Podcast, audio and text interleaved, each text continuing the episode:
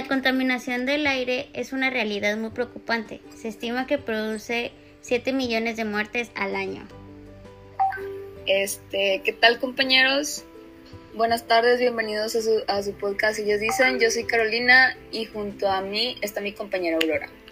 Hola, yo soy Aurora y en este episodio hablaremos sobre las acciones que podemos realizar para disminuir los efectos de la contaminación del aire en la salud y del medio ambiente. Andar en bicicleta es una buena práctica ya conocida, que no contamina la calidad del aire. Podemos optar por usarla cuando recorremos distancias no tan largas en horas de tráfico. Además, aporta beneficios a tu condición física, mejorando la circulación de todo tu cuerpo. Continuando con las prácticas, este, pasamos a la segunda práctica que es eh, muy buena recordarla, eh, que es nunca quemar la basura. Eh, ya que al hacerlos, como bien saben, se liberan sustancias venenosas al medio ambiente y como lo son el mercurio, otro ejemplo es el plomo y pues eh, contienen varios metales pesados. Lo que debemos hacer es reciclar nuestros residuos sólidos en casa y después llevarlos a una estación de reciclable, que es lo más correcto que se puede hacer. De hecho, un dato importante, según una investigación de la Agencia de Protección Ambiental de Estados Unidos, la contaminación interior es a menudo entre 2 y 5 veces más grande que la exterior. Esto se refiere a la calidad del aire dentro de casa. Y por lo tanto, este, lo que debemos hacer para mejorar la calidad del aire, del aire perdón, dentro y fuera de la casa se recomienda eh, pues mantener los ambientes ventilados, claro, para ello podemos hacer varias cosas como abrir ventanas y puertas. Este, algo también muy recomendado que se ha platicado y está comprobado científicamente es colocar las plantas este, dentro de las casas. Eh, y también se ven bonitos, ¿no? Es como una tipo de decoración.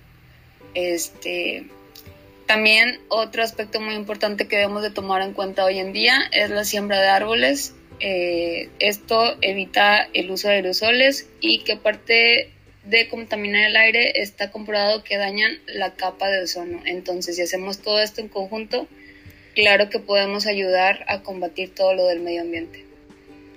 Mm, algo que también tiene efecto para eh, disminuir la contaminación del aire y la salud, debemos decirle no al uso de la pirotecnia, ya que se, se puede generar gran contaminación que afecta a la salud de los seres vivos las partículas PM2.5 que liberan los pirotécnicos entran directamente al sistema respiratorio y pueden causar súbitos malestares o una crisis en pacientes vulnerables como puede ser asmáticos o personas con enfermedades cardiovasculares.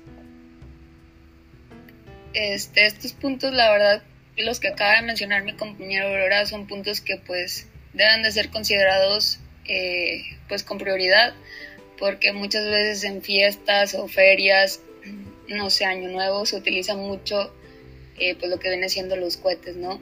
Y pues todo eso creo que viene siendo eh, las fechas en las que pues más genera contaminación.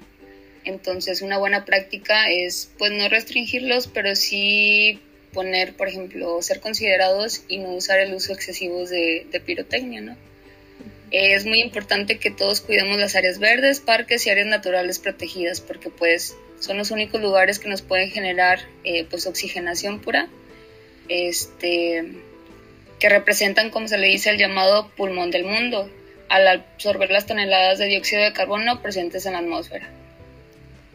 Y pues bueno, este, esperamos que todas estas contribuciones que les hiciéramos eh, los puedan tener en cuenta y pues no queda nada más que empezar a cuidar el medio ambiente, porque si no lo empezamos a cuidar nosotros, ¿quién lo va a hacer?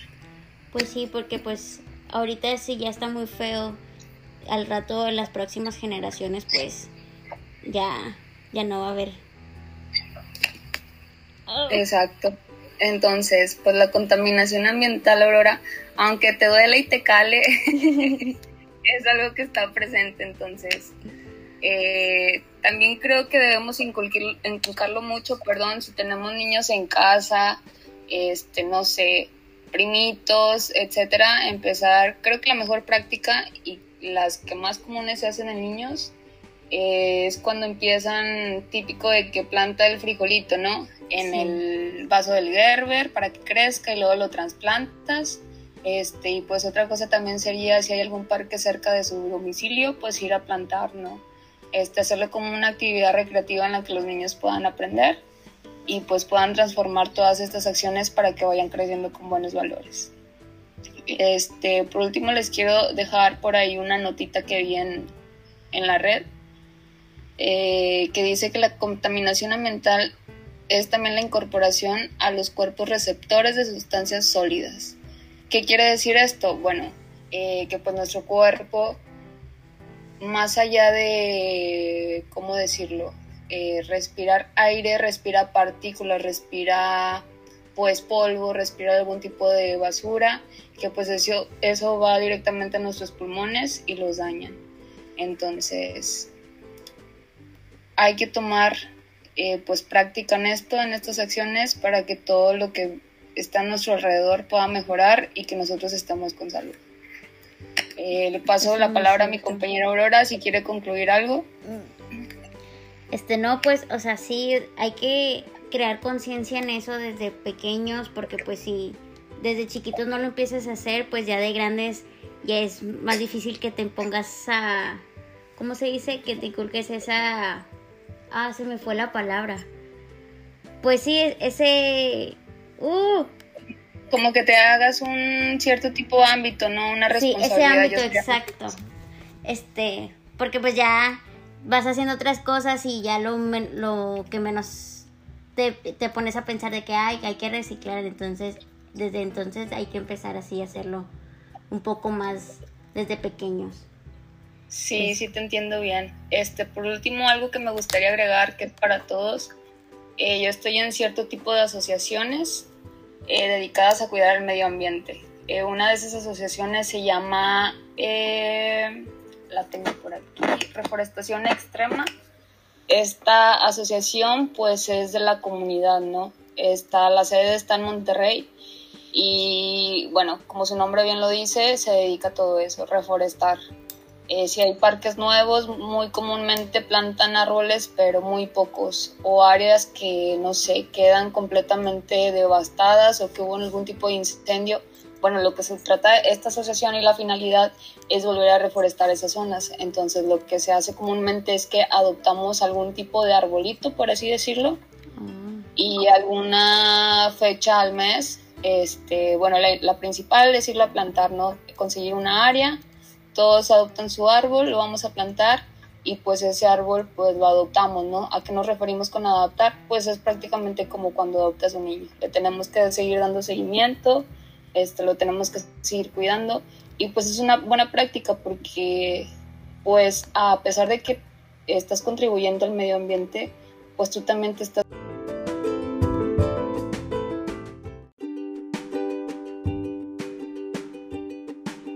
cuidar ese arbolito. Entonces, por ahí si les interesa, este, búsquenlo por la red, se llama Reforestación Extrema, también en redes sociales lo pueden encontrar. Este, y pues bueno, eh, nos encantaría saber su opinión acerca de este episodio y que nos cuenten sobre qué tipo de prácticas llevan a cabo, las acciones que tienen ustedes para contribuir al, al medio ambiente y a reducir la contaminación. Y pues no olvides que todos podemos hacer algo para contribuir con el cuidado del medio ambiente y la calidad del aire que nos rodea. Nos vemos en un nuevo episodio. Gracias por haber escuchado Ellas Dicen. Mi nombre es Aurora. Y mi, nombre es Carolina Rodríguez. Muchas gracias. Muchas Hasta pronto. Bye.